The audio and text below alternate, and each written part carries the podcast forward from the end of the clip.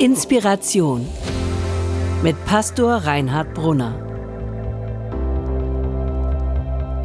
Mitschnitte von Predigten, Vorträgen und Keynotes aus Hamburg und anderswo.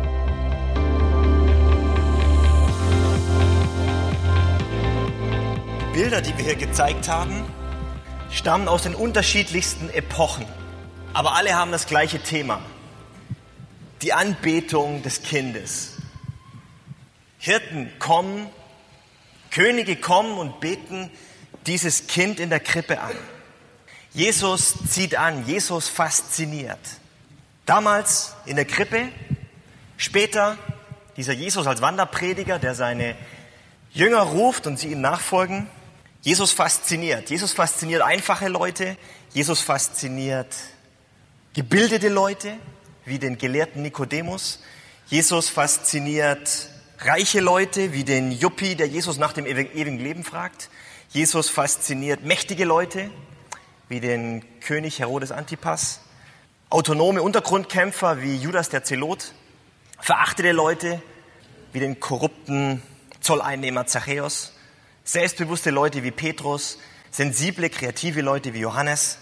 Männer, Frauen, Kritische Leute wie den Skeptiker Thomas, Kinder, Jesus fasziniert. Damals und heute.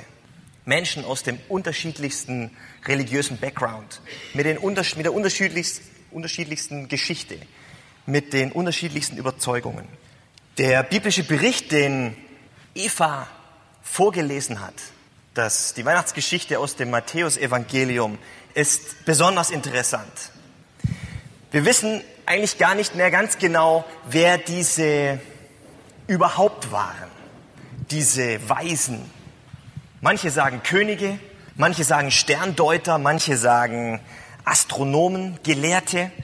Im griechischen Grundtext steht Magoi. Unser Wort Magie, Magie und Magier kommt daher. Wahrscheinlich von jedem ein bisschen. Magier, Sterndeuter, Könige, Leute aus einer persischen Priesterklasse. Wir wissen es nicht genau. Aus dem Osten, also östlich angehaucht. Ein bisschen Buddhismus, ein bisschen Feng Shui, ein bisschen Esoterik, ein bisschen religiös unterwegs. Das waren diese Leute. Für mich waren sie das. Letztlich Leute, die einfach religiös unterwegs waren. Von irgendwo herkommt, aus dem Osten, wer weiß woher. Mit irgendwelchen Überzeugungen, religiös unterwegs, religiös auf der Suche.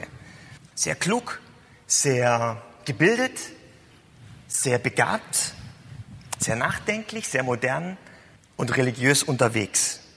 Religiös auf der Suche, wie viele Menschen heute im 21. Jahrhundert immer noch. Wir haben seinen Stern gesehen, sagen sie. Wir haben seinen Stern gesehen. Und sie sind aufgebrochen und haben sich auf den Weg gemacht. Getrieben von der Sehnsucht, dass da doch irgendwo mehr sein müsste, als das, was man nur irgendwie anfassen kann. Und sie sind diesem Stern wie einem antiken GPS gefolgt. Immer weiter, immer weiter, bis sie irgendwo in die Gegend von Jerusalem kamen. Sie sind diesem einen Stern gefolgt. Und vielleicht ist es das, was philosophisch gesehen der tiefste Unterschied ist zwischen damals und heute. Dass es diesen Stern noch gab, dem man folgen konnte. Diesem Morgenstern, der einem den Weg zeigt. Der Soziologe Peter Groß hat ein Buch geschrieben, die Multi-Optionsgesellschaft, und er schreibt über die Postmoderne des 21. Jahrhunderts Folgendes. Covadis. Unsere Zeit, unsere, unserer Zeit liegt eine andere Frage auf der Zunge. Nicht Covadis. Wohin gehst du? Sondern Covadit. Wohin geht es? Eine allgemein akzeptierte Vorstellung über den Fortgang der Geschichte scheint es nicht zu geben. Heute scheinen alle Kulturen gleichermaßen, gleich, gleichermaßen legitim, alle Traditionen gleichwertig, die Werte beliebig und austauschbar. Die Farben wechseln nicht irgendwann, sondern immerzu. Und das Licht zieht nicht weiter, sondern ist ersetzt durch tausend kleine, gleichzeitig lockende Lichtlein. Die moderne Epiphanie ist privatisiert und pulverisiert. Kein Stern führt die Welt von einem Äon zum anderen tausend kleine Sterne leuchten. Peter Groß meint das nicht romantisierend. Ach, wie schön, diese vielen kleinen Lichtlein. Er meint es provozierend. Er sagt, genau da liegt die Krux in unserer Zeit. Wir haben keinen Morgenstern mehr, keine Orientierung. Daher kommt ja das Wort Orient. Keine, keine, äh, keine Ausrichtung mehr. Alles ist beliebig geworden. Tausend kleine Sternchen leuchten, keiner weiß die Richtung. Aber die Sehnsucht, sie bleibt. Und die Suche hat nicht aufgehört. Diese Magier damals waren religiös auf der Suche und sie sind ihrem Stern gefolgt. Sie haben sich auf den Weg gemacht, ihrer Sehnsucht nachgegeben und sie haben sich, sind aufgebrochen, um zu suchen. Irgendwann sind sie in der Nähe von Jerusalem gelandet. Es ist interessant, was dieser biblische Bericht sagt. Er sagt ja, dass dieser Stern irgendwann stehen bleibt. Das ist interessant. Der Stern bleibt irgendwann stehen und es ist klar, dass sie nicht am Ziel sind. Ihnen ist klar, sie sind, nicht am, sie sind noch nicht am Ziel. Irgendwo in so einem religiösen Dunstkreis vielleicht. Aber am Ziel? Nein. Der Stern führt sie lediglich in so einen religiösen Dunstkreis. Aber diese eine Frage, die sie haben, wo ist der neugeborene König? Beantwortet ihnen die, St die Sterne nicht. Die Sterne können die Frage, ihre Frage nach dem Ziel nicht beantworten. Und dann, so erzählt es dieser Bericht, fangen sie an zu fragen. Sie kommen zum König und dieser fragt seine Schriftgelehrten, die Cracks, die sich in der Bibel auskennen trommelt sie zusammen und sagt, Leute, wie ist da, was steht in der Bibel über diesen neuen König? Was steht über den König, den Gott versprochen hat? Und wie aus der Pistole geschossen sagen sie Bethlehem. Der Ort, wo er geboren wird, ist Bethlehem. Woher wissen die das? Sie haben in der Bibel nachgelesen. Dieses alte Buch gibt uns heute immer noch die Antworten wenn unsere Sterne stehen bleiben, wenn unsere religiöse Suche sich im Verwirrspiel auflöst. Ich will das mal ein bisschen provozierend sagen. Ich glaube, dass eigentlich jede Religion etwas Wahres enthält. In jeder Religion steckt etwas Schönes, etwas Wertvolles, ein Schatz, den wir mit Respekt behandeln sollten. Jede Religion kann uns dazu anregen, über Gott, über uns selbst, über das Leben nachzudenken. Und es gibt eine Menge religiöser Wege. Aber bis heute kommen Menschen mit den unterschiedlichsten religiösen Backgrounds irgendwann zu Jesus. Irgendwann landen sie bei Jesus. So wie diese Könige, die von irgendwo herkommen. Mit ihren Überzeugungen. Natürlich, jeder kommt mit seinen Überzeugungen, mit seinem Background. Sie haben hier gesucht, sie haben gar gesucht, sie haben den Weg ausprobiert, sie sind haben das, diese Praktiken ähm, praktiziert. Irgendwann landen sie bei Jesus.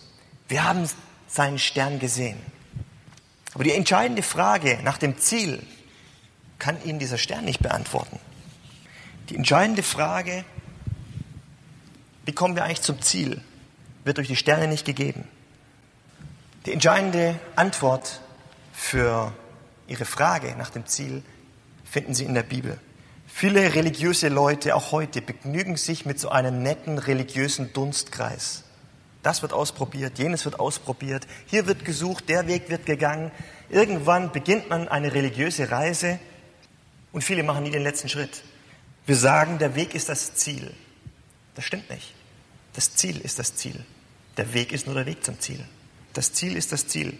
Und wer zum Stall gekommen ist, so wie diese Magierkönige, ist am Ziel. Wer bei Jesus angekommen ist, der ist wirklich angekommen. Viele Menschen heute sind religiös auf der Suche. Tausend kleine Lichtlein leuchten. Jedes lockt und verwirrt. Jesus sagt, ich bin das Licht dieser Welt. Jesus ist der Schlüssel im religiösen Verwirrspiel unserer postmodernen Zeit. Das Kreuz kann man also auch als Fadenkreuz sehen. Das Kreuz ist der Dreh- und Angelpunkt. Das Kreuz gibt die Richtung an. Was will ich sagen? Ich will sagen, egal welche religiöse Reise du hinter dir hast, vielleicht ist es bei dir gerade wirklich so, dass dein Stern irgendwo stehen geblieben ist, so wie bei diesen Königen, und dich irgendwo im religiösen Niemandsland, im allgemeinen netten Dunstkreis der Religiosität zurücklässt. Vielleicht ist es an der Zeit, zur Krippe zu kommen, zu Jesus zu kommen, zum Licht der Welt. Jetzt sind wir natürlich an der Stelle, wo wir mal radikal fragen müssen, warum eigentlich ist Jesus schön, dass er das Licht der Welt ist. Aber ist es nicht nur ein Lichtlein, wie viele andere eben auch? Warum ausgerechnet Jesus? Dieser biblische Bericht gibt uns eine Antwort. Die Könige kommen und fallen vor diesem Kind nieder. Wieso eigentlich? Weil dieses Kind der König der Könige ist. Die Könige, Magier, Sterndeuter, was auch immer, haben das erkannt. Irgendwann hat es Klick gemacht und sie haben erkannt, dieses Kind ist viel mehr als ein Kind. Dieses kleine Menschlein ist viel mehr als ein Mensch. Es ist, wie haben wir beim letzten Church Brunch gesagt, Gott in der One of Us Edition. Gott in der Einer von uns Version. Gott ist Mensch geworden. Das begreifen diese Könige plötzlich. Und deshalb kommen sie und fallen vor diesem Kind nieder und bringen ihre Geschenke, weil sie plötzlich kapieren, Jesus, dieses Kind im Stall, er ist Gott. Er ist das Ziel. Er ist wirklich das Licht der Welt. Das ist eine Glaubensaussage, die wir prüfen sollten. Und das habe ich letzten, letzten Church Brunch gesagt. Jeder muss diese Entscheidung für sich selbst treffen. Was glaube ich über Jesus? Was denke ich über Jesus? Menschen kommen zu Jesus aus den unterschiedlichsten Richtungen, aus den unterschiedlichsten Ecken, mit den unterschiedlichsten religiösen Backgrounds. Aber sie müssen sich an Jesus entscheiden. Und sie müssen sich entscheiden, ist dieses, dieser Jesus Gottes Sohn oder ist es nur ein religiöser Gelehrter, ein guter Mensch, ein Vorbild, was auch immer? Die Bibel provoziert uns mit dieser Aussage, dass Jesus der Sohn Gottes war und ist. C.S. Lewis, Philosophie- und ähm, Literaturprofessor in Cambridge gewesen, hat die Grundlage zu dem Film äh, Der König von Narnia, der zurzeit in den Kinos läuft, geschrieben, hat ein Buch geschrieben, Meine Argumente für den Glauben. Und er schreibt Folgendes. Ich möchte damit jedermann vor dem wirklich dummen Einwand bewahren, er sei zwar bereit, Jesus als großen Morallehrer anzuerkennen, nicht aber seinen Anspruch, Gott zu sein. Denn gerade das können wir nicht sagen. Ein Mensch, der solche Dinge sagen würde, wie Jesus sie gesagt hat, wäre kein großer Morallehrer. Er wäre entweder ein Irrer oder der Satan in Person.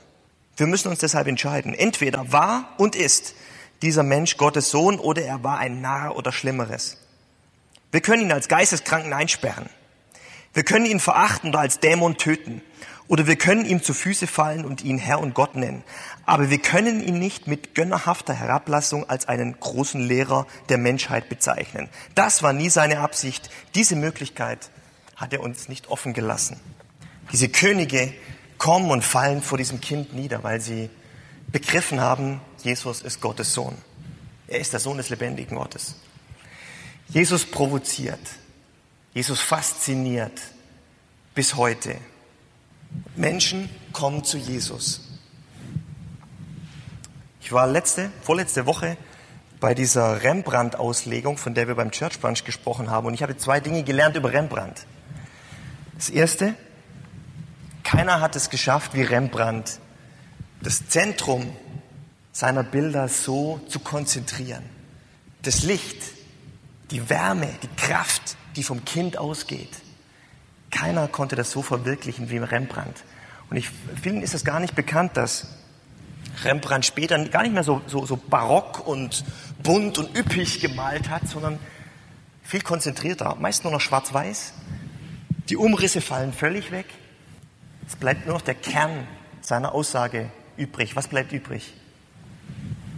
Das Kind, von dem eine Kraft ausgeht, eine Liebe ausgeht, eine Wärme ausgeht. Das war das Erste, was ich gelernt habe. Und das Zweite, was ich gelernt habe, Rembrandt hat in seinen Bildern immer einen Zuschauer gemalt. Immer einen Zuschauer. Einer, der heimlich zuschaut. Einer, der sich faszinieren lässt von dem Kind. Einer, der sich herziehen lässt von diesen Menschen. Aber der sich im Hintergrund hält. Zuerst habe ich gedacht, es sind diesmal bei diesem Bild diese beiden Vögel da oben. Und dann habe ich, man sieht das hier ein Gesicht entdeckt. Anscheinend durch, eine, durch einen Schlitz in den äh, Stallbrettern schauend. Hier hinten ist ein Gesicht, wenn man es genau anschaut. Ein heimlicher Zuschauer im Abstand. Vielleicht geht es dir heute Nachmittag ein bisschen so. Seltsam, was sie da reden. Seltsam, was der Brunner da erzählt. Seltsam, diese Botschaft von Weihnachten. Und du denkst, so ein bisschen aus der Ferne, was hat das mit mir zu tun? Wo bin ich da eigentlich? Das ist die Botschaft von Rembrandt. Er lässt jedem die Freiheit, zuzuschauen, genau hinzuhören und die Sachen für sich selber zu prüfen und eine Entscheidung zu treffen. Mehr können wir hier beim Church Punch und beim Church Brunch und in der Kirche überhaupt nicht tun. Jeder muss seine Entscheidung für sich selbst treffen, seinen Weg selbst gehen. Wir können nur Anstöße geben, aber das wollen wir auch. Wir wollen Anstöße geben. Das Kind fasziniert. Das Licht der Welt zieht Menschen an und will sie zum Ziel bringen. Gott will, dass wir unser Leben, unser Ziel nicht verfehlen, sondern dass wir das Ziel erreichen und nicht bloß im religiösen Dunstkreis irgendwo herumwabern. Gott will, dass du ans Ziel kommst. Das Ende dieser Weihnachtsgeschichte aus dem Matthäusevangelium ist ja so, dass diese Magierkönige, so heißt es da, einen anderen Weg zurückgingen, als sie gekommen waren. Das ist nicht nur geografisch gemeint. Gemeint ist, wer beim Stall war, wer zu Jesus gekommen ist, der geht anders wieder zurück, als er gekommen ist. Der geht anders wieder weg. Wer bei Jesus angekommen ist, ist angekommen. Und der geht anders ins Leben und geht anders in die Zukunft und anders ins neue Jahr. Ich wünsche euch gesegnete, in diesem Sinne gesegnete, frohe Weihnachten und ein gutes neues Jahr. Amen. Vielen Dank fürs Zuhören. Wenn du mit Reinhard in Kontakt bleiben willst, folge ihm auf Instagram unter rbpastoring. Weitere Infos auf www.pastoring.de. Gott segne dich.